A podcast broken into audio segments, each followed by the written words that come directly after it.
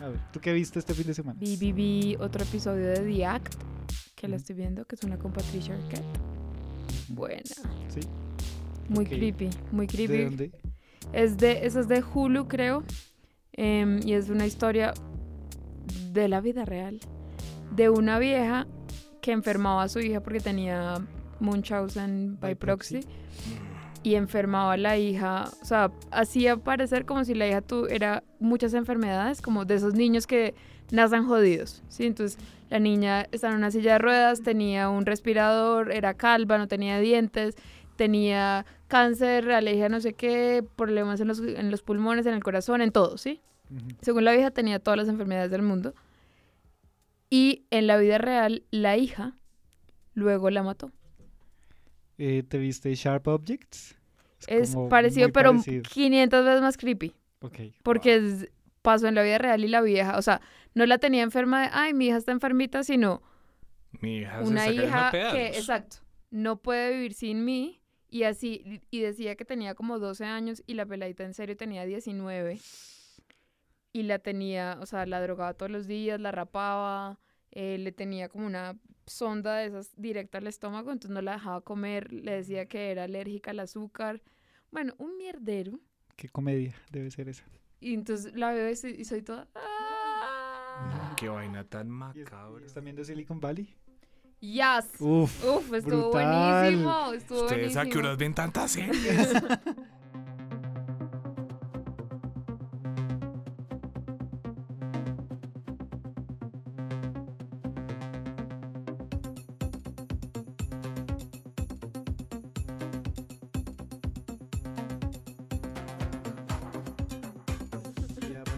así. No. Con- Listo, capítulo 4 de Watchmen, la nueva serie de HBO, ya no tan nueva. No tan nuevo, Eh, estamos ya casi llegando a la mitad, no, sí, a la mitad del, de, lo, de lo que nos prometieron. Eh, yo soy Alejandro el Johnny Henao, me encuentran como Mr. Venado en Twitter y de ahí en adelante me siguen encontrando en redes sociales, si me quieren. En Estamos con, estamos con eh, nuestra periodista de series y películas, o reseñadora, o Eh, Juliana Baunza. no sé. Hola, Hola, ¿cómo vas? ¿Qué me cuentas? ¿cómo es que es tu arroba? Arroba Juliana Baunza. Así. Súper creativo. No, pues chévere. Y estamos con Federico García Lovecraft. Que todavía no se sabe muy bien qué hago. ¿Y que, y que, cuál es su arroba? Eh, yo no tengo arroba todavía, pero me pueden buscar como Federico García Lovecraft en Facebook. Y ahí estoy. Yo sé que hace usted hilar fino. Es un gran, Ah, eso sí. Hilador, hilador Es fino. el aragne de los podcasts sobre Watchmen. El aragne. de los pod- eh, Soy una araña. Wow. a mí Me gusta, me gusta. Sí, está bonito. Es y buena imagen. les voy a proponer que hoy arranquemos de una con el Twitter, que tenemos un par de mensajes que me Listo. gustaría leer. Empezamos por Diego Puerto, que nos pregunta, ¿qué opina el Doctor Manhattan de ese ligero crossover entre Watchmen y Death Stranding? Eh, yo no, pues la verdad. What? A ver, Pues- ¿usted sabe qué es Death Stranding? Primero, Death Stranding es el último juego que sacó Hideo Kojima, el autor de toda la saga de Metal Gear, más o menos, el tipo que estaba detrás de la producción. Que ha sido, digamos, uno de esos juegos que le jodió la percepción a todo el mundo y que aumentó las posibilidades de lo que se podía hacer con, con el medio de los videojuegos. Creo yo que se están refiriendo a los bebés que aparecen en, en, en la serie. Mm. Los bebés son un tema recurrente en el tema de Death Stranding. Según varios eh, youtubers que he visto por ahí que, que hablan sobre el tema, los bebés son una especie de símbolo de los controladores, de las interfaces que se usan para jugar con un juego. Ok, Son una conexión con otra realidad. ok. Y los bebés en esta, ¿En Watchmen? esta serie, ¿cómo es que se llama? En Los bebés en Watchmen. Watchmen Watchmen Babies. Todavía no son un símbolo claro. Son un símbolo muy tradicional, según lo que parece, porque hay dos cosas que aparecen en este capítulo que son huevos y bebés. Ah, me, se me adelantó la de los huevos. Pero ahorita la señora de los huevos. Sí. ya, esa es Pero la conexión. es la coincidencia, como que, que se parecen, en que son completamente distintos el uno del otro. Tenemos otro tweet de Marco Díaz que, bueno, de hecho es un tweet doble. Genial el podcast. eh, uh. Aunque me gustó la película y me parece mejor hacer Doctor Manhattan, el autor de ataques en todo el... ¿Me permite un intento? Por favor. En el podcast, aunque me gustó la película, me parece mejor hacer Doctor Manhattan el autor de ataques en todo el mundo, eso pudo unir realmente el mundo, el hecho de que escojan el cómic cierra el tema a una sola narrativa. Aunque esto no cierra la oportunidad de que puedan presentar un hilo narrativo a las películas como un pasado alternativo en futuras temporadas, tipo Fringe. ¿Tú conoces Fringe? Yo Ah. Fringe, ya. Sí. No, Friends. Friends. Friends. Tan, tan, tan. Tipo Friends. So no want to- Pues ocurre en Manhattan. Ah, sí. Un al grupo de menos como amigos. Una especie de cameo o una mención. What? Mm, El tipo nos está más o menos como queriendo decir que nosotros nos restringimos más al cómic Que a la estamos- que película. a la película. Pero Yo porque la película acá no tiene nada que ver. Porque la película puede ser como un futuro pasado alternativo. No, un No. pasado alternativo, una cosa por el estilo. Pues digamos, ah, sí. Me parece que no tanto, me parece que digamos el director está- de la serie está tratando de congraciarse un poquito más con Moore y tratando de ignorar la, la película Sí. y los productos de Warner. Está tratando de centrarse más en el cómic. Sí, no, de hecho. Sí. no Me parece que la No, peli- y en las entrevistas él dijo, como pues yo ignoré, como todo bien con Zack, porque, oh, he's my buddy, pero pues ignoró la película porque la película no tiene nada que ver. Sí, la película, yo no sé, ese ha sido un punto de contingencia grande. Sí, con como la que se ha mencionado Sí. en todos los capítulos hay que hemos grabado. Yo he alcanzado a escuchar personas que dicen que es la mejor película de superhéroes que se ha Ok. hecho. Que me parece, pues, una afirmación bastante, bastante, bastante contenciosa. Me parece una buena película, digamos, dentro de lo que se pudo hacer, me parece una buena adaptación. Bueno, el capítulo que. Bueno, pasemos ahora sí Sí. al capítulo de Ahora sí Watchmen. hablar de lo que el capítulo que se llamaba. Se llamaba, Juliana, ¿cómo se llamaba? Se llamaba If You Don't Like My Story, Then... ¿Cómo era? Make Your Own. Make Your Own. Write, write Your Write Own. Your Own. Que traduce más o menos algo y si no le gustó, pues chúpeme la otra, pero... Dice, si no le gusta, si no le gustó mi historia, ¿para qué me invitan? Más o menos. Ujú. Y empezaba eh, esta historia mostrándoles un nuevo personaje. que Chin, me gustó mucho, Y Lady True. Yo ya había visto como en los trailers, la había visto, pensaba que era como otra vez más, pues no enmascarada, sino como otra persona que se pone un traje Sí. como justiciero o algo así. Y resultó ser como una pieza importante en toda la historia. No, muy raro. Este, si me preguntas, eh, me lo puedes preguntar, pero A me lo preguntaré a mí misma. A ver. Juliana, ¿cuál crees que fue el tema de este episodio? El tema fue, hagamos que Juliana diga, ¿qué putas está pasando cada 10 minutos? Ok, listo. Y el primer qué putas fue a- cuando salió ella y les vendió un hijo a esta pareja. Sí. Dije, ¿quién es esta señora? ¿Qué carajo está pasando? Es como, eh, o sea, ya sabemos, ella después lo dice, es una trillonaria que es como la que tiene la sucesión de las empresas de, de Byte para hacer ahí como un, un crossover con Succession. y, o sea, ella tiene como ahora todas las empresas que eran de Byte Ujú. y que tiene como una manera de negociar bastante particular y eso es lo que nos demuestra con la familia, a los Clark, a los que les vende un bebé y Envuelto en una mantita. de dólares que ellos pues no pensaban tener esa noche. Ah, bueno, entonces ya sabemos cómo, cómo es su manera de negociar. Entonces me dejó pensando como, pues vamos a ver cómo fue que le sacó la empresa Byte, que puede ser como una de las, Sí. de las de los misterios que tiene esta, este ¿Será que- personaje. ¿Será que ella fue la que lo mandó a ese lugar donde él está encerrado, Todo parece indicar que sí. prisionero? Dos cositas. Primero, Juliana, no le quites lo de preguntar el tema del episodio. es lo único que tiene. Perdón. Es lo único que me I'm queda. sorry. Lo único que le queda. I'm sorry. Yo Segundo, nadie me está preguntando, Juliana no me está preguntando, Johnny no me está preguntando, pero yo me Yo sí. pregunto. yo- Federico, ¿cuál es el tema del capítulo? ¡Maldición! Pensé que iba a alcanzarlo. Para mí, el tema de este capítulo, y lo había escrito acá, traje cuadernito y todo, eh, el tema es trauma, fractura y fisura. Uy, Mm. Primero, estamos hablando de una cosa supremamente frágil con la que comienza el capítulo, que es el huevito. El huevito. El huevito, hay un dicho en inglés que es, bueno, traduciendo someramente al español, El que no, ¿qué? El que no... el que no arriesga un huevo no saca un pollo. Por de eso se trata este capítulo. Me parece que el asunto es de las traumas, de las, fitu- de las fracturas que quedan después de eventos traumáticos. Lady True me parece un personaje brutal. Que es, curiosamente, como otro personaje de la serie Watchmen, está basado en un personaje histórico. Leo una cita de la Lady True histórica. Ok. Ajá. Que estas citas por lo general son apócrifas y son personajes que viven como en ese espacio liminal entre la leyenda y la historia. Sí, no es como que la persona iba caminando por ahí por su casa y dijo una frase y alguien la notó. y como, ¿Qué fue lo que dijo Lady True? Me gusta montar tormentas, matar tiburones en el mar abierto, Mm. ahuyentar a los agresores, reconquistar nuestra nación, cortar los lazos de servidumbre y jamás volver a ser la concubina de ningún hombre. Uh, Uh, ¿y ¿Y, quién quién es- es ella? ¿Quién es ella? Es una guerrera vietnamita del siglo III, Ajá. que fue una de las que luchó contra la invasión de los chinos a Vietnam en ese siglo. Este es un personaje que, revisando Wikipedia someramente, se le añaden y se le añaden cosas. Se supone que es una mujer que mide más o menos 3 metros, Ah, ok. Que a pesar de los 3 metros y a pesar de que, más, y aparentemente como que la vieja tenía unas tetas gigantes, una vaina así, pero a pesar de eso era supremamente hermosa, pero era una guerrera. Y la cita que leo fue una discusión que tuvo con su hermano. ¿Qué me lleva a pensar todo esto? Hmm. Hermanos. Que es un proceso copiado del de Ozymandias, de tomar un personaje relevan- relevantemente histórico. Para transformarse a sí mismo. Y además de su propia cultura como vietnamita. esta. Ujú. Mm. Y en contrarrespuesta a la cultura occidental. Hay una cita de, de Bian, la hija de...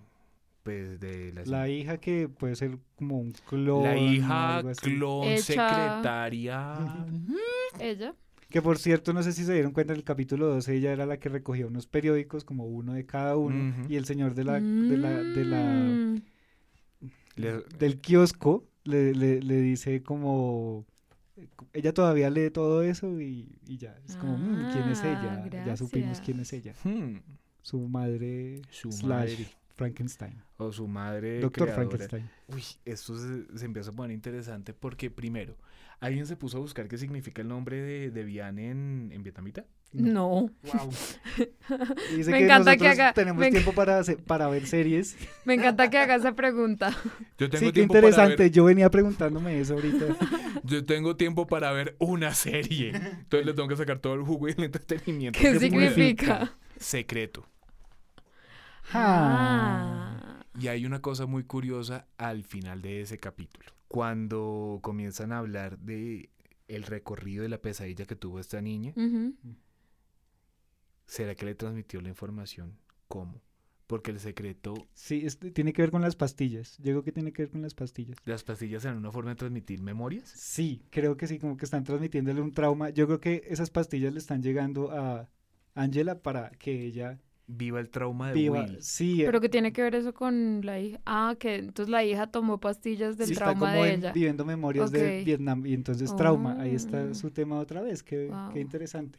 El trauma como legado, Ajá, que esa es otra de las cosas interesantes. Sí, Sí, voy a tachar todo lo que, que es un acá. gran tema de toda la serie, yo creo. Sí, sí, sí. sí, Tacha, sí, tacha, sí. tacha. Y bueno, entonces, eh, pregúnteme usted a mí. Mm, Bueno, eh, Johnny, yo desde hace rato quería preguntarle una cosa, no sé, no se lo vaya a tomar personal, pero para usted, ¿cuál fue el tema del episodio? Yo estaba anotando como el legado, la herencia, es como ah, la tercera Sí. vez o cuarta vez que pasa, la cuarta vez que es el mismo tema. Me gusta más el tema del trauma y el- de la herencia del trauma. Pero a- aparte de todo, eh, había, había notado también como que el tema fueran los huevos. Sí, Y sigue siendo herencia, sigue siendo legado, pero Los vimos huevos. como formas de gestación, hay Los huevos, huevos, están hay los óvulos, que óvulos. digamos fue lo que se ve en la clínica con la familia Clark, que es la familia que aparece en el comienzo. Eh, los huevos como tema recurrente de Will. El dicho que habíamos dicho de uno no puede preparar tortillas sin romper algunos huevos, como las consecuencias que tiene el cambio. Uy, ahí está. Y el huevo como comienzo de algo y valga, yo no sé, digamos, si la expresión realmente existe en inglés, las cosas a precio de huevo. si ustedes se fijan, Vamos a ver cuánto vale. Google, ¿cuánto vale un huevo en Estados Unidos? ustedes se fijan cómo usan los clones. Ya nos dimos cuenta que Ozymandias está utilizándolos porque son un recurso natural. Como quien dice, en vez de arrancar a racachas de... La saca de este pantano de eh, bebés. Coge unos bebés, los saca del pantano, se hace un par de adultos, los viste. La noche anterior mantuvo un montón, Entonces ya vemos que son cosas, Sí. digamos, como recursos renovables de a precios despreciables. Pero por cierto, esos bebés de los, de los pantanos creo que se conectan con, con la tecnología que tiene Lady True o su compañía trillonaria. sí. Sí, Y seguramente posiblemente el sitio donde está Ozymandias es el sitio donde paran todos los errores de ella. Que sí. O que la adelante. tecnología la desarrolló él, pero la vieja como para proteger la Sí, información. mi teoría es que él le dijo, le vendo todo, mamita, si usted me da un lugar divino donde yo pueda pasar mis últimos años sin Y que nadie me joda. Y terminó, fue convirtiéndose en una prisión rara y no lo deja salir. Y ella sí lo ha visto porque hizo esta estatua de tal cual como él se ve hoy en día. Entonces no es como que, ay, la última vez que lo vi fue hace 15 años, no. Pero el tipo se ve una porquería, mijita. Esto Ay, es Estados respete. Unidos. ¿Quién, No, quién? no, no, es lo que dicen. en- Así. El tipo se ve, he looks like shit, honey. La vieja, no, es que nosotros veneramos a los ancianos.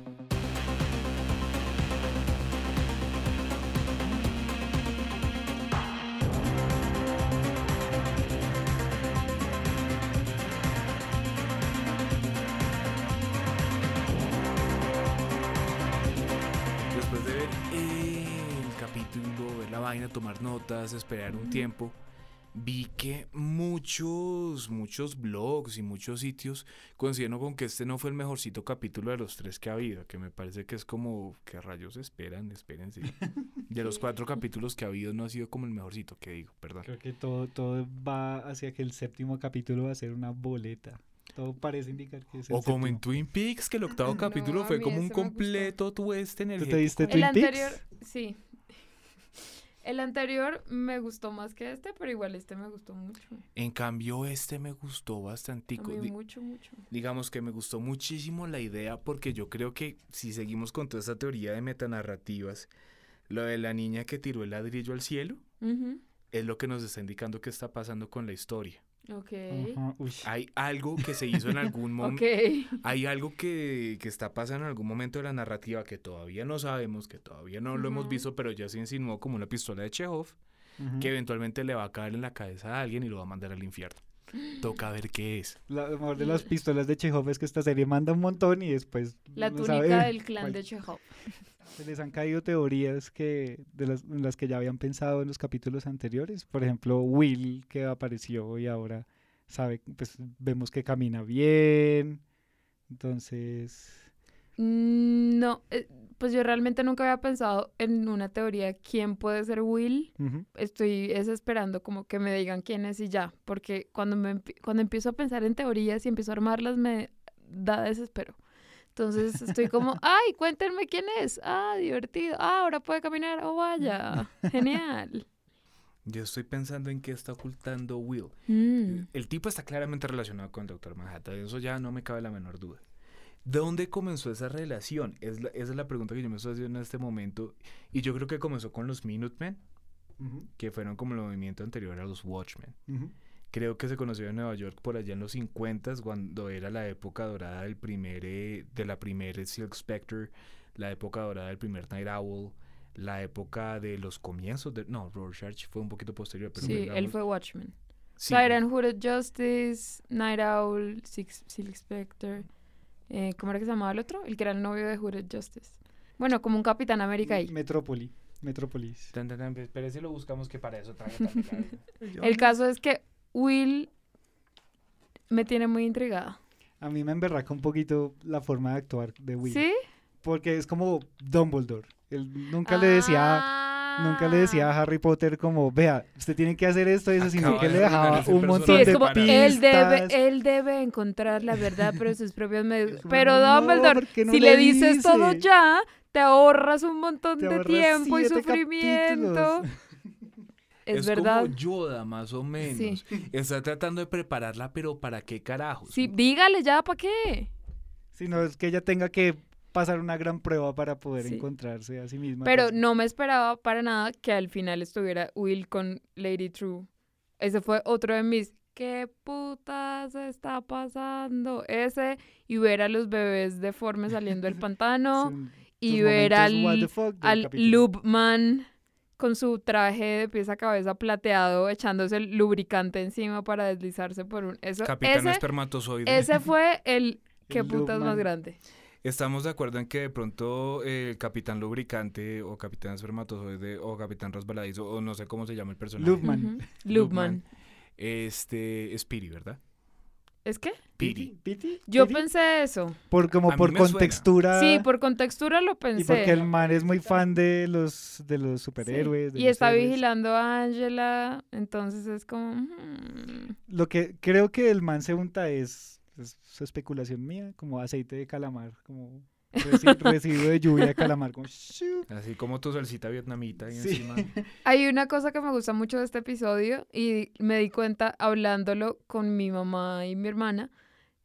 Y es que este es hasta ahora el primer episodio en el que ellas tenían preguntas que eran exactamente las mismas preguntas que yo tenía. Ah, bueno. Porque en los otros tres episodios había algunas preguntas que ellas tenían que yo les podía responder porque sabía cosas de el cómic. Mm. Pero ahorita eran como, bueno, ¿y quién es esa señora? Y yo, "Hmm, ni idea.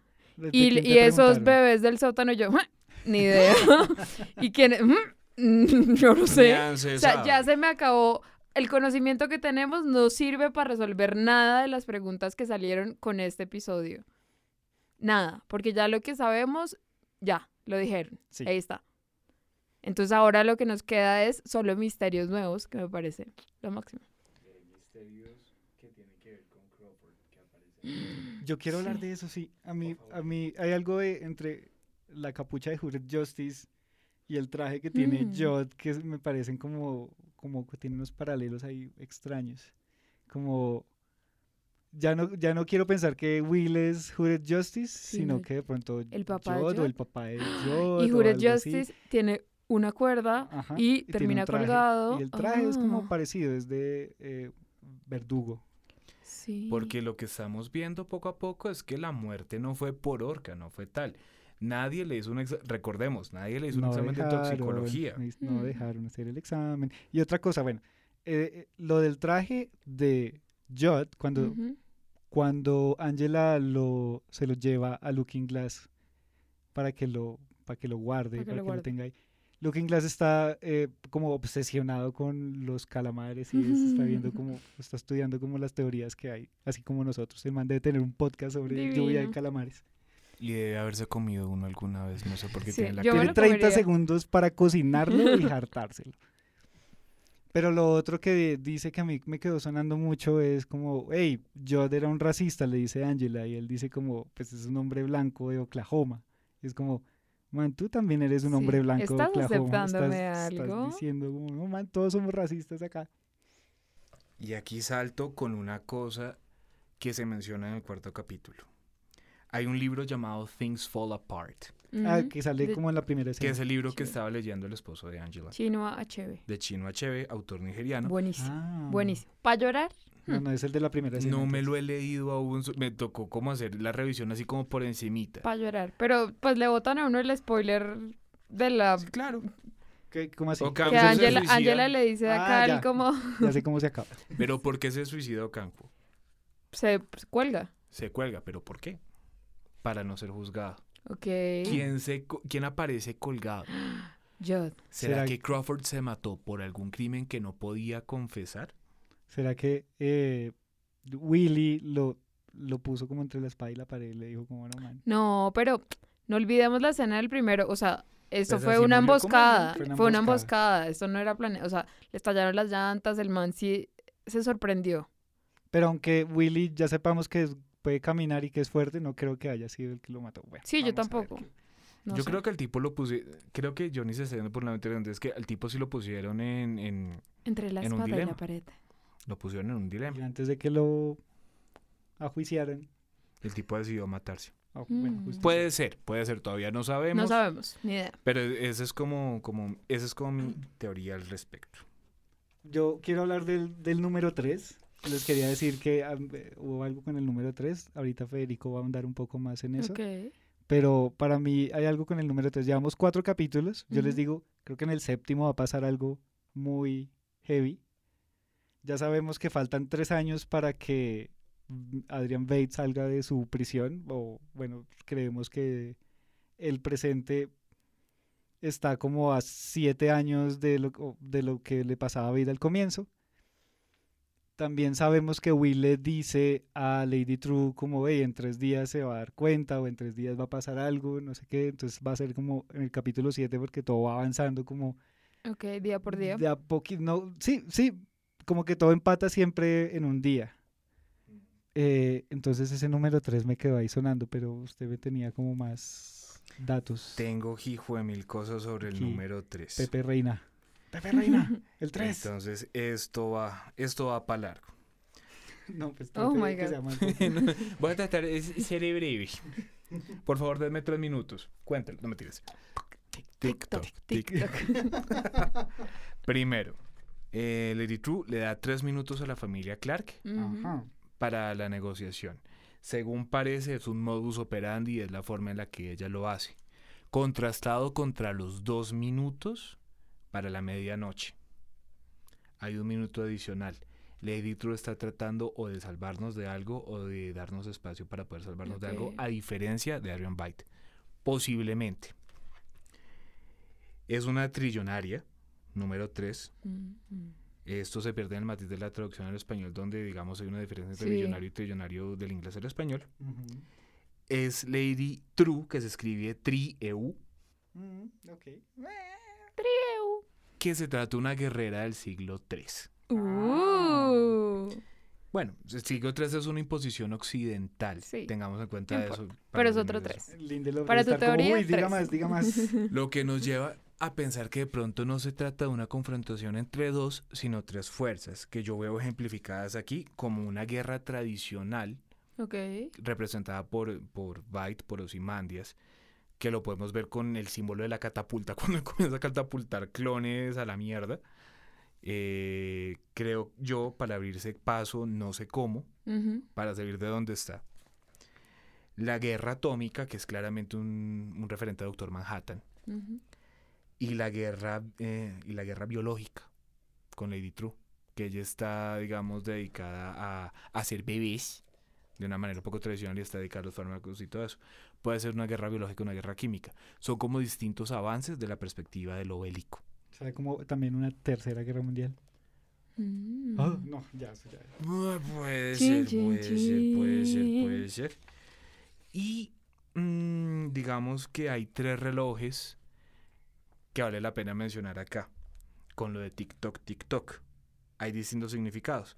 Hay un reloj tradicional, un reloj mecánico, que es el símbolo referente. Por cierto, eh, sabemos que Do- Doctor Manhattan, Doctor Manhattan es el hijo del relojero y Sí. ahora vemos a Lady True. True, que es una relojera gigante. Entonces estamos hablando de hijos de relojeros de distintas maneras. Me gusta mucho eso porque le pega el reloj tradicional, el reloj de bolsillo, que es un referente a Doctor Manhattan, el hijo del relojero, como lo vemos en la obra de, Byte. de, de Byte. El reloj atómico, que es el símbolo de los dos minutos para la medianoche. El reloj atómico con el que se contaba las posibilidades de la extinción de la vida humana. Seguimos en dos minutos para medianoche. Y seguimos ahí. Y el reloj biológico. Yo sé que suena como, como un referente de, bueno, niñas, el reloj biológico suena horrible la vaina, pero es una posibilidad. Por el tema de los bebés, los óvulos, los Bebés, huevos, huevos. el reloj que Lady True está haciendo en este momento, los bebés que fueron cosechados. Son distintos relojes, son distintos tiempos que están ocurriendo, por lo tanto podemos hablar de distintas narrativas que están pasando y lo que estamos tratando de ver es en qué punto van a coincidir. Todo lo que tuviste anotado y pegado en tu pared de paranoico esta semana funcionó. Sí, Sí. Cuadro perfecto. Yo creo que el éxito fue que puse una lista de compras por ahí en algún lado y ahí aparecían los huevos que tenía que comprar. Tres entonces- huevos. ¡Huevos! ¡Tres! ¡Huevos! ¿Qué puede significar?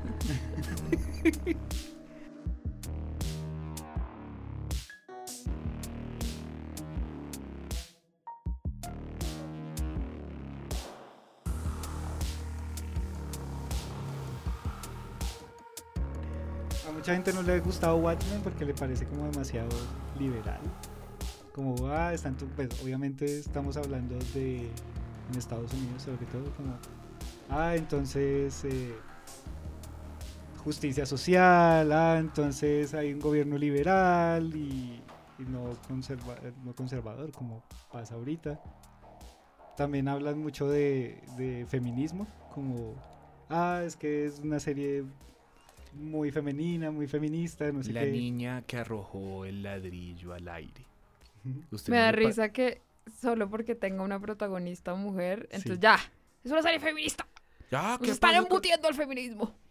Pero entonces hubo una escena que tuvo que ver con eso y es como cuando van a la casa de Lady True y van a entrar al, al invernadero este y le dicen a Pity como, no, no, su merced, quédese Sí, afuera que esto es solo entre, entre chicas.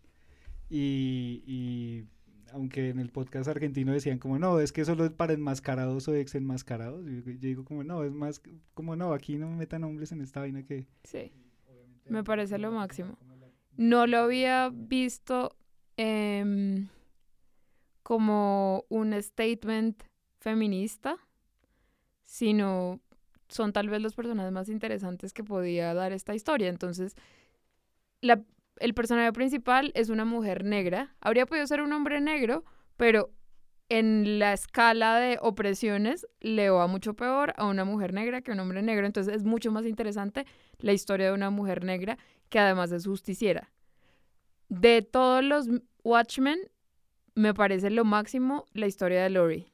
Entonces preferiría ver, prefiero seguir a Lori que seguir a un Night Owl que salga de la cárcel, que es como, ay, pero sí, pero ¿cuál es tu trauma? En cambio, el trauma de ella, que lo dice en, esta, en este episodio, pues viene de sus dos papás son Minutemen, su papá abusó de su mamá.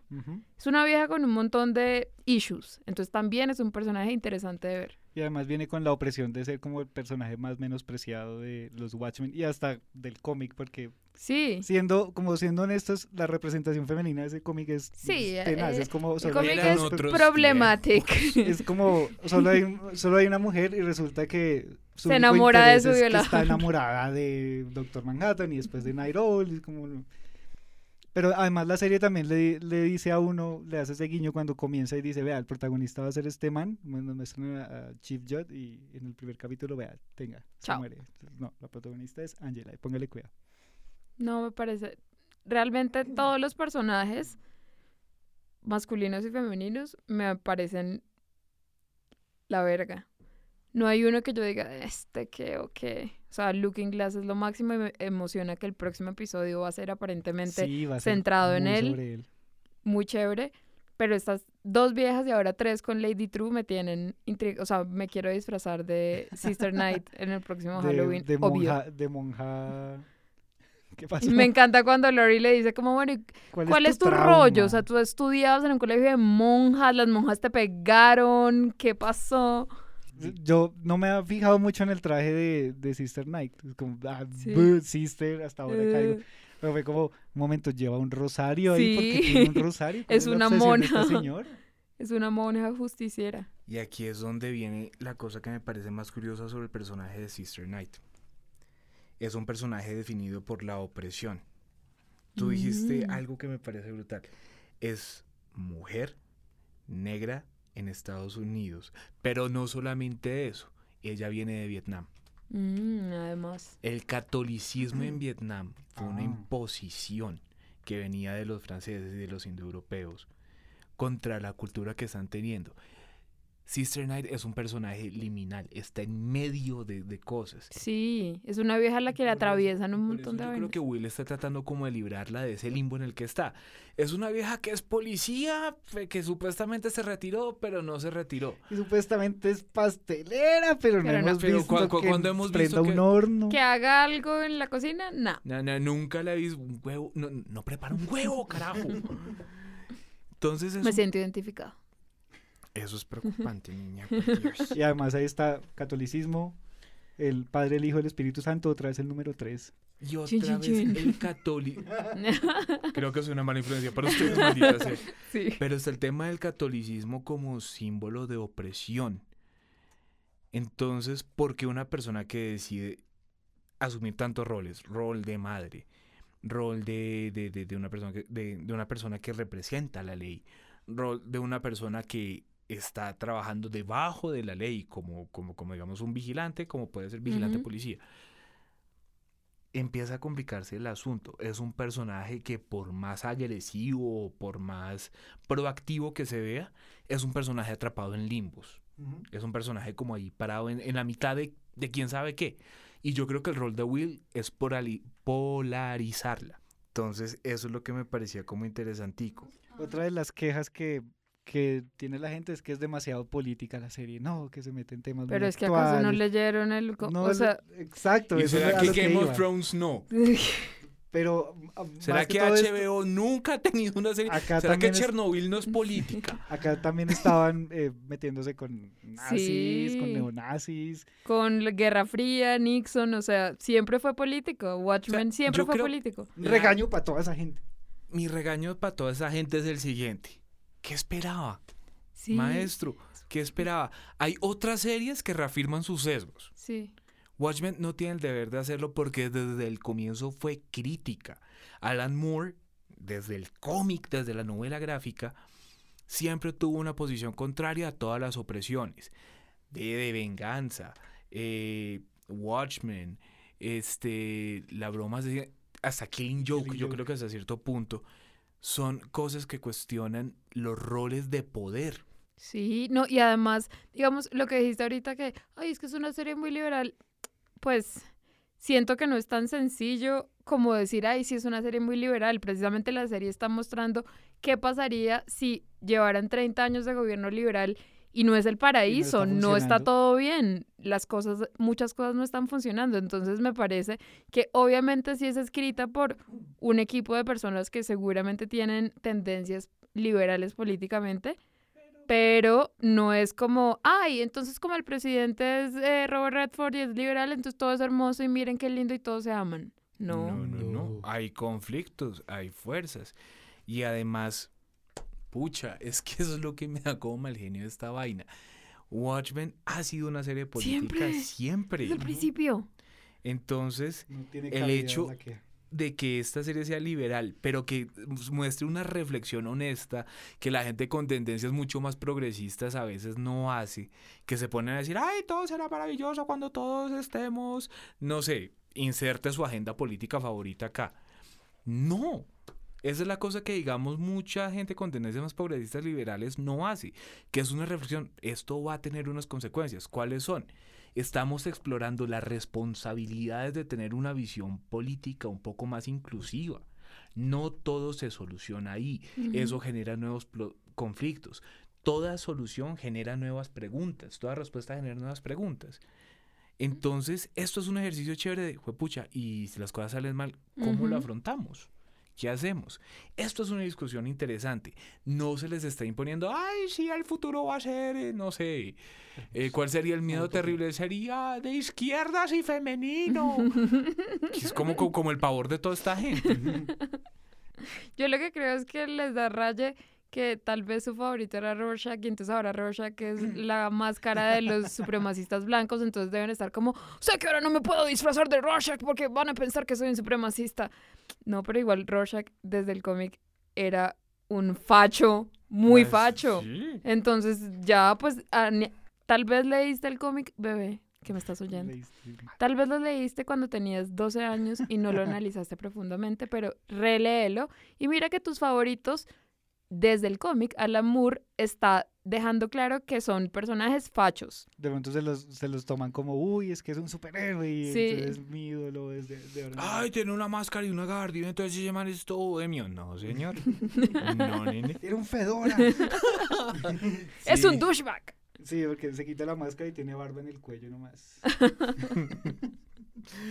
Tengo otra teoría, Uy, ¿Cuál? cuenta, cuenta, cuenta, cuenta, cuenta. otra línea temporal. No, pero es chiquita. La escena del comienzo, o bueno, de pronto no es una teoría, sino que todo el mundo se dio cuenta y yo no. La escena del comienzo, que es la de la familia Clark, que pues ahí está el paralelo con Superman. Con un bebé envuelto en con un bebé sábanas. envuelto y con algo que cae del cielo. Yo creo que eso sucede mucho tiempo antes. No sé si ese terreno que ellos compran es donde están construyendo el reloj. Este, Mm, ¿qué les donde parece? construyeron donde Sí. está Ozymandias. También could be. pucha, es cierto. Porque es un Está montón de hectáreas. Y además Exacto. hay Y- como... Y me da sus 60 y no sé cuántas hectáreas. Pero lo que no sé, alguien que digamos nos pueda aclarar No, pero esta la niña vaina ahí está, geográficamente. entonces no. Ahí está bien. Ah, sí. Entonces no, no no, puede no, ser pero, pero tan digamos lejos. que no puedan- nos pueda aclarar, este, ay, pucha, eso es que, no, eh, Oklahoma, Kentucky, Oklahoma. Oklahoma. Oklahoma, ¿hay una costa por, por esa parte? Mm, mm. Queda más al centro que no se puede, queda encima de Texas. Ah, Quedan la mitad, mitad, mitad. listo, entonces. ¿Cómo no vas a ver que queda entre Arkansas, Missouri, Kansas, Colorado, New Mexico ver. y Texas, hermano? Eso me parece el colmo. Yo no fui capaz de llegar aquí sin ayuda de Waze. Así de simple. Por último, entre las cosas que a la gente no le ha gustado, eh, estaba hablando con Juan Dapo esta tarde, Mm. que por cierto no pudo estar, ahí está la silla Ah. vacía. No es que le hayamos apagado el micrófono y no lo dejamos hablar, es que hoy no pudo estar con nosotros. Qué saludos, parcerito. TQM. Busquen el perfil de Juan Dapo si quieren ayudarle con... Y salúdenlo y mí, recomiéndenle música y no sé.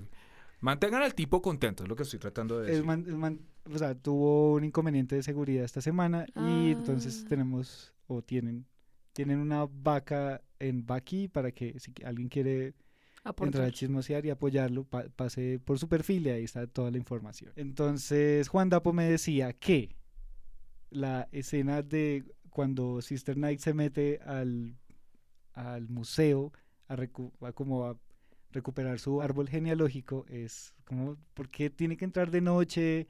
¿Por qué tiene que romper un vidrio y llamar a la policía? Por hacer el daño. Sí, porque podía, ya vimos que podía ir de día y podía hacer todo. Entonces podía volver, igual tenía que dar su nombre, sí, la seguridad iba a entrar a decir como, uy, ¿quién estuvo aquí anoche? Como, mira a ver quién preguntó True. ahí su nombre y le dieron una nuez y después la metió allá. Y es una vaina vinculada al ADN. Que, que- o sea, ¿qué menos conspicuo puede ser? Ella va a hacerse la prueba de- Ella quería disfrazarse y ya. Sí, y romper un vidrio. Sí. Por Tenía mucha hacer el rabia. daño. Culi, cagada esta. Quería hacerse la prueba de 23andMe. y descubrió ¿Alguien se la ha hecho? No, pues aquí No. creo que no se puede, pero Mm. a mí me saldría como 50% cuyabro, 100 50% rolo. Mm. Pero sí, esas escenitas. Pero esa era la tercera cosa que no le había gustado a la gente. Pues no, eh, digamos que hablando de cosas que no nos gustaron, estaba esa, estaba la transición esta del telescopio que se convertía en la luna, y nos pareció ya como, uy, no, eso estuvo muy... A mí lo que me pareció chistoso de la escena Sí, de sí. Ángela es que le habla a Will chiquito. Como, Ah, sí. ¿A ti te Ah. pareció como cringy, chistoso? sí, ¿A usted le gustó? como, como... A mí sí me gustó esa como, escena. pero que estás se ponía la cara de él ahí. Porque es que además, yo no sé cuál fue el efecto de Photoshop que usaron, pero los ojos de Will chiquitos son como del tamaño de dos platos. Entonces se ve como los michis de los, de los, de los memes. Así cuando le pone el ojo lloroso, Sí, se ve así. Entonces le dice como, no me joda, chino hijo de madre. Y el bebé ahí mirando como, pero sí te quiero. es que yo generalmente cuando la gente habla sola, no, eso me parece raro. Creo que uno en la vida real habla muy pocas y en ocasiones especiales. No so- creo que sea secreto para nadie después de la forma en la Que que, hago estas vainas, que yo hablo solo bastante. Pero miras fotos de alguien y le dices como, pues ya no más, no me busques más. Fuck off. En voz alta, a una foto, es raro.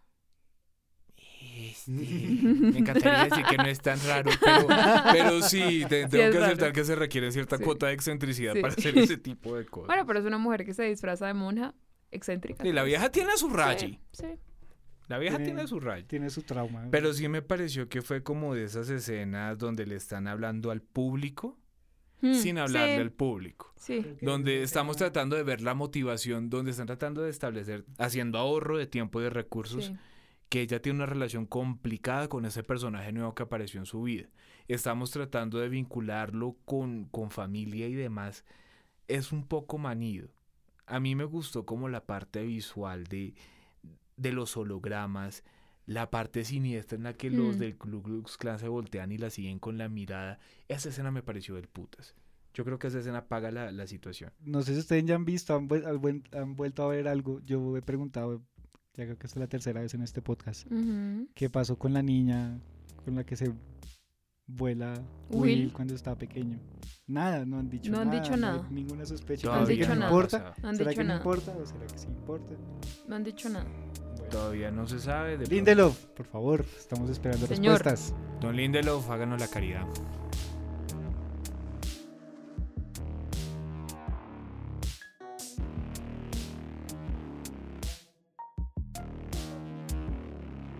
Quiero hablar como de otras, tratar de un poquito sobre estas conexiones que tiene Willy con Lady True. ¿Ustedes creen que tenga alguna conexión con Doctor Manhattan también? ¿O que haya algo con él? ¿O será que no hay Sí. necesidad? Sí. Oh, sí. ¿Por es qué? más, mi predicción es esta. Uh, No. Predicciones. Tum, tum. Ahora llegamos a la sección del programa que se llama Predicciones. Y si el evento para el que están contando TikTok, TikTok, es la segunda avenida del Doctor Manhattan. Chin, chin, chin. Porque me parece que lo que están like tratando it. de predecir. Yo creo que están preparando camino para que llegue el Doctor Manhattan y sea como una especie de paralelo religioso con, con el Rapture, donde van a matar a un montón de gente de la misma manera que la que no sé, que el calamar sónico psicodélico Ok. mató un montón de gente en Nueva York. Va a pasar algo en Tulsa muy similar, donde va a haber como una especie de apocalipsis o evento apocalíptico que tiene, está directamente ligado con la presencia del Doctor Manhattan. Todas las cosas que tienen que ver con relojes, con los dos minutos para la medianoche, tiene el mismo hecho de que haya habido una escena de Navidad hace unos cuantos capítulos. Episodio de Navidad. El episodio, el episodio de Navidad, Temático. un episodio muy especial de Watchmen, está vinculado con la anunciación de algo. Y hablan de religión en este capítulo también, cuando Cal, el papá, el, el papá adoptivo de los chinos, les dice como, ¿qué hay después de la muerte? Mija, no hay nada. Nada. Eso- no me sentí, pensar en dije, eso. eso sería yo si fuera a parent. Como, mami, el más allá. No hay más allá, cállese. Coma el desayuno. Chao. Hay un man que se llama Doctor Manhattan y el man no le para bolas a nadie ya, suerte. Porque eso también fue un tema que se tocó en el capítulo anterior. De pronto tú no escuchas estas vainas y yo vengo aquí a contarte chistes. Dice, pues, Lori. cuando está Lori en la cabina, en, la, en, la, en el confesionario de Doctor Manhattan. que le estoy cogiendo cariñito, cariñito, cariñito a ese personaje. ¿A Lori? Sí. Uf, es lo máximo. Ay, además adivinó, bueno, adivinó, investigó a Angela, de verdad, como ella debía haber hecho por la vía regular. Ujú. Y ya casi le encuentra su parentesco con Willis. Como, ah, este man desapareció por esta Es muy buena época". detective. Excelente detective. Y es muy chistosa. Y carga con un vibrador por donde sea. Es una Que eso vieja- ya lo había mencionado. Yo creo que ese fue el trauma de todo el mundo. Esa bazooka erótica. Que además dice como, no. Y no". viene con peloticas. Pero ella dice como, no, yo prefiero Prefiero a a Piri. No, ella me cae bien. Me gusta y me encanta ver todas las escenas que sean de ellas dos, de Lori con Angela, son muy chistosas. Porque es una, como una competencia de quién es la más varas. Voy a hacer una pregunta a la gente del foro porque hay una cosa que me causa curiosidad, ya que hay tanto personaje femenino. Pregunten por el Twitter con el hashtag Doctor Manhattan. Con el hashtag Dr. Manhattan. Foro Doctor Manhattan. Foro Doctor Manhattan. Estimados amigos, sobre todo para las personas que digamos tienen conocimiento como de teoría queer y LGBTQ, ¿ustedes creen que Watchman en algún punto cumple con la prueba de, Bech- de Bechdel? O Bechdel, no sé cómo se No, pronuncia la verdad. Bechdel. Bechdel. Sí, obvio. Eh, pues, ¿el cómic? ¿O No, la serie. Sí. Cómic no, la, La, serie pasa sí. sobrada. La serie porque yo he visto que digamos habla mucho de relaciones. Yo no sé si alguien quiera como explicar un poquito cómo, en qué consiste la prueba de Bechdel. Que es una prueba que se inventó... Uy, no me acuerdo. Alison Bechdel. Ah, gracias. No, mejor habla tú. Es una prueba que se inventó Alison Bechdel, que es una caricaturista, comiquista, como se les dice a las personas que hacen cómics. Artista gráfica. Artista gráfica.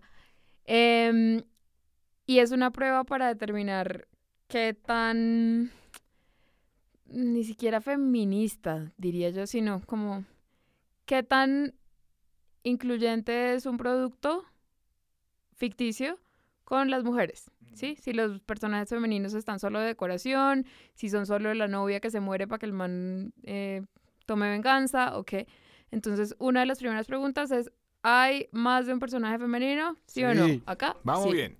Em, estos dos personajes, al menos dos, los personajes femeninos interactúan o solo están hablando con manes. O sea, entre ellas hablan, Sí.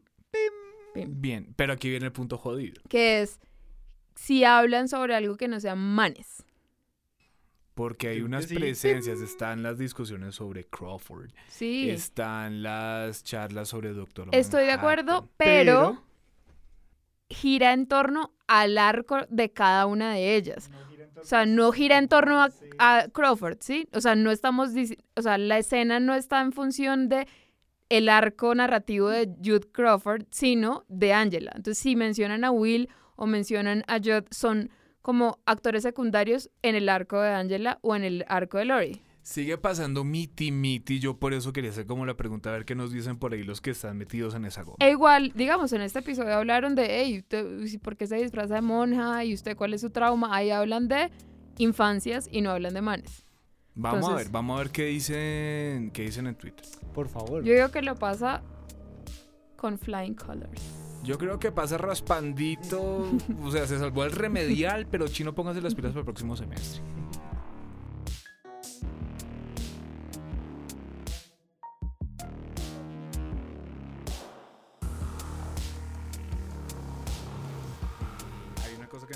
Pendejísima, pero me pareció chistosa, que anoté acá como, como aparte.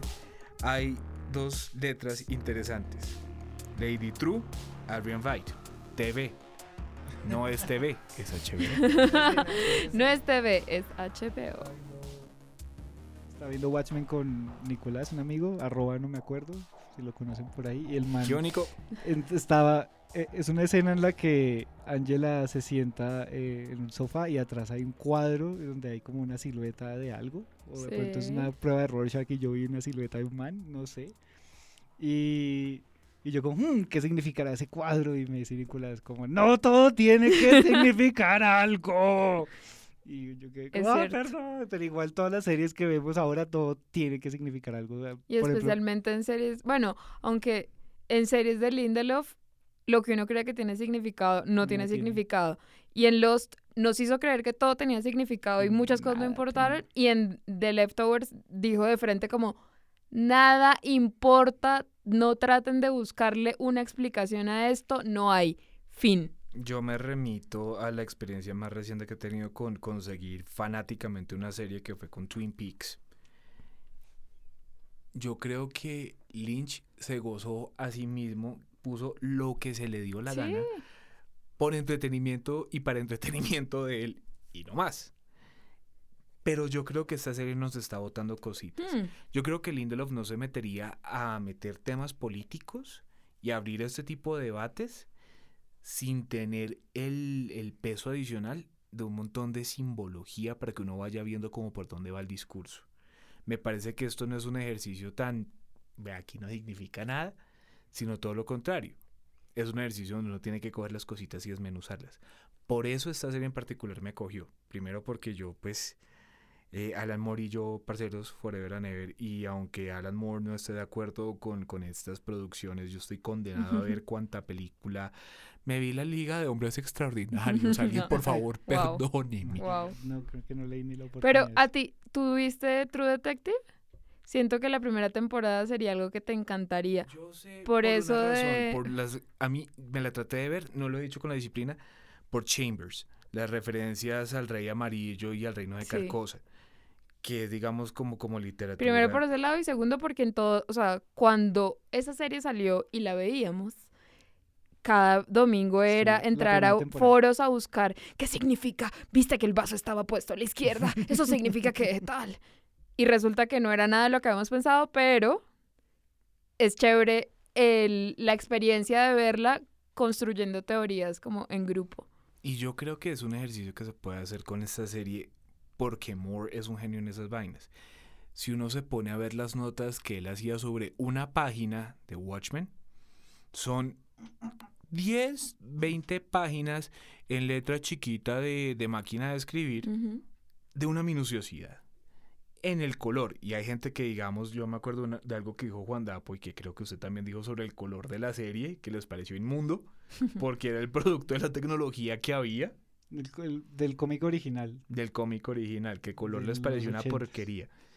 A mí me parece que todo esto es supremamente deliberado y que haya una paleta tan limitada como la hay en esa serie, no obedece solamente a la limitación de la tecnología de impresión, sino al control. Moore redujo la, la- la paleta de colores para poder controlarlos, para poder contar con eso como un recurso narrativo en el caso de que quisiera hacerlo. No, el punto es que No, pero es que todo que yo acá es probablemente como- acá probablemente sí las cosas tienen muchos significados. Y me parece que lo que estoy tratando de hacer por lo menos es como pullar a la gente. A mí se me ocurren cosas. Yo tengo mi corchito ahí con notas, Pepe Silva. Quiero ver si hay alguien que esté desmenuzando las cosas como tan compulsivamente. ¿Qué teoría? también. ¿Cuál es la teoría más rara que se les ha ocurrido hasta ahora? Me gusta. Cuéntenla. Gente, Hashtag foro Doctor Doctor Manhattan. Manhattan. Eso puede estar pegado con otros productos de Alan Moore. ¿Alguien sabe qué significa la nuez? Porque, o sea, ¿qué tipo de tecnología es esta que te bota una nuez y la tienes que llevar a otro Ay, lado? como el sembrarla? árbol. Ay. Por el, El árbol, es, el maluca de allá, no los Y, y es otra vez como Dumbledore. Otra vez como Dumbledore, como, ¿quieres saber quiénes son tus abuelos? Ve al árbol Ve al árbol misterioso. con esta nuez. Ese es el equivalente del espejo en el que se mira Harry. Mucha referencia a Harry No, Potter. e- Esa fue, ese fue un producto cultural con el que no pude. Yo sí que pude. Lo sé, lo sé, ñoñardo, se le nota. so that every mouth can be fed. Oh,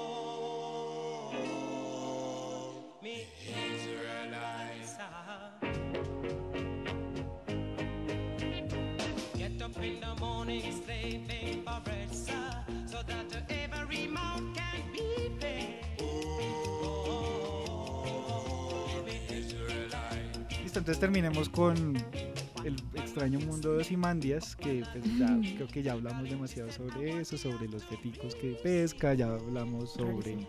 El asesinato de clones. Sí, ya El vimos que hay cuatro velas en el ponqué, ya sabemos que son, sí son cuatro años porque Sí. lo dijo, dijo también que estaba en una prisión, todo esto lo sabemos. Sí, ya sabemos que la catapulta es para él salir volando de la prisión y que estaba probando ese traje como de buzo, como, ay, ¿cómo se llama eso? Como, eh, Como ese escafandra. Escafandra, gracias. escafandra es- espacial, tal vez. no sé. Escafandra espacial está como en para este- ver si los clones morían congelados o no. Ya logró un diseño que sí y el próximo episodio se va a volar. Ya sabemos que está como en una especie de Truman Show. Sí. que en- en- Sí, porque en un momento el, el clon desaparece ¡Pup! del... ¡tup! O sea, no atraviesa las nubes smoothly, no. sino que ¡pup! Desaparece como una pantalla. Y el primero, el que mandó el capítulo pasado volvió congelado. eh, por ahí había preguntas sobre si esa si era que estaba como en el polo o estaba en el espacio. Yo creo que Si estaba en el espacio no hubiera vuelto. Yo creo que le está tratando como de hacer un colchoncito de clones para caer encima. El tipo está rompiendo algo con los clones. Los infinitos Mr. Mystics, Mr. Phillips. El tipo está tratando como de romper algo, de pasar un montón de clones para caer encima. Ese va a ser su colchoncito, Mm. Mm, creo yo. No, ahí ya se rompió el hilo. ¿Y, Sí. qué, ¿Y qué va a pasar con el Mr. Phillips y la Mrs. Crookshanks que queden ahí cuando él ya se huele y lo manden en la catapulta? Eso vamos a Esos ver en la dos segunda cloncitos. temporada. Será la segunda temporada, las aventuras de Mr. Phillips y Mrs. Crookshanks.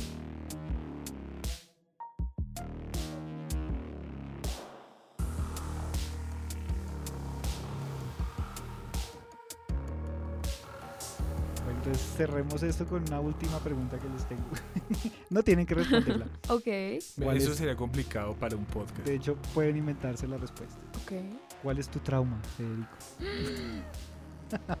Que no veo las suficientes series y todo el mundo me habla de un montón de series que no he visto. Cuando era pequeño no me dejaban ver Cuando era pequeño solo me dejaban ver el tesoro del saber y el minuto de Dios.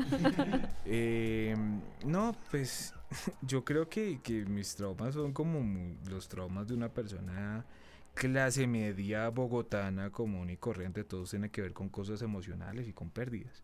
Tiene, tiene que ver con bullies y con Mm. ser ñoño en una época en la que los ñoños no estaban aceptados. Puede ser, no sé. Ser ñoño en una época donde uno para poder leer toda la cantidad de cómics y donde me leí por primera vez Watchmen fue en la librería francesa.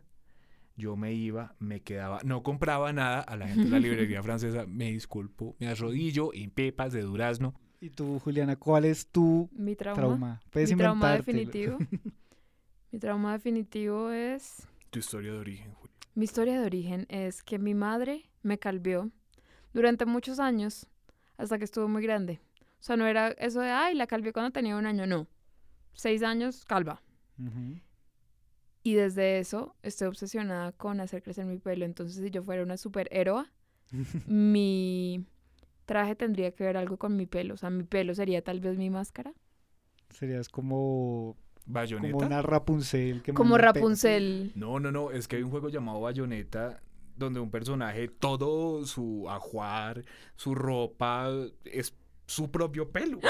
Ese es ¿Quién? Lo voy a googlear ya. Es mi alma gemela. Posiblemente. Yo quiero llegar al punto de mi vida en el que pueda solo cubrirme con pelo. Como Lady Godiva, una cosa así. Llega, Al menos llegas con un pincito Y alguien de tiene- bayoneta. Y alguien tiene que preguntarlo, Johnny, ¿cuál es su trauma? ¿Cuál es tu trauma? No, yo ya dije, ser bulleado por ser ñoño. Ese fue el mío. Ah. Pero Tal vez es Pero un trauma ¿cómo- imaginario. ¿Cómo se voltea la arepa? Ahora usted tiene un podcast sobre sus cosas ñoñas. Y buleo a todos los invitados. A todos los que no son tan que sé ñoños. Esos traumas ah, van a ver qué hago en el próximo Es que, capítulo. mm, Juliana, te veo que te estás quedando calva, ¿no? ¿Y esa horquilla qué? Qué Bueno, entonces listo, ya esto fue como Esto fue- una reacción al capítulo 4, no es el resumen, no es la, la explicación, es como No gente- sabemos qué es. No sabemos qué es. No es hemos logrado definir. Son nuestras notas y aquí nos veremos dentro de una semana para ver qué pasó en el capítulo 5, ya habremos pasado la mitad y bueno, como siempre está arroba doctor guion al piso Manhattan, nos, nos pueden escribir a doctormanhattan arroba gmail.com, ya estamos en todas las plataformas, así que ya se lo pueden recomendar a todo el mundo porque no hay no hay No hay excusa, límites. no hay, ay yo tengo Deezer, no ya, está en Deezer, en Google Podcast, ¿Está en Spotify? está en Spotify, Está en ¿Está en Apple. Podcasts? está en Apple Podcast. Podcast. Está en Google Podcast. Primero te pregunto cuál es tu trauma, ahora te pregunto cuál es tu arroba, Juliana. Arroba Juliana Abaunza. Con doble A. ¿Cómo es que se llama usted, señor Federico García Lovecraft? Como su nombre lo indica. Búsqueme en... Búsqueme en... Búsquenme en Facebook. Búsquenme en... En el Búsquenme en Face. Facebook como Federico García Lovecraft si quieren hablar carreta no solamente de, de Watchmen, sino también de Twin Peaks. Me gustan mucho los temas de, de- de ocultismo, conspiraciones. Si quieren hablar de eso, pues, hombre, ahí estoy. Azótenlo en Facebook. Azóteme. Y también escríbanos si quieren que se que abra cuenta de Twitter, don Federico. No sé. Sí. Un, un arroba para Yo era Federico. feliz en Twitter, no sean así. No, mentira, no le hagamos ese daño. Pero Por si favor. quieren, yo, yo lo intentaría, pero sin muchas No. ganas. No, no, no. ¿Ustedes se imaginan toda esta habladura de mierda en Twitter? No, y es un mundo, es un mundo que succionará tu alma. No. Entonces, ¿Cuál alma? ¿Cuál yo la alma? cambié por un paquete de tostacos en tercero de primaria.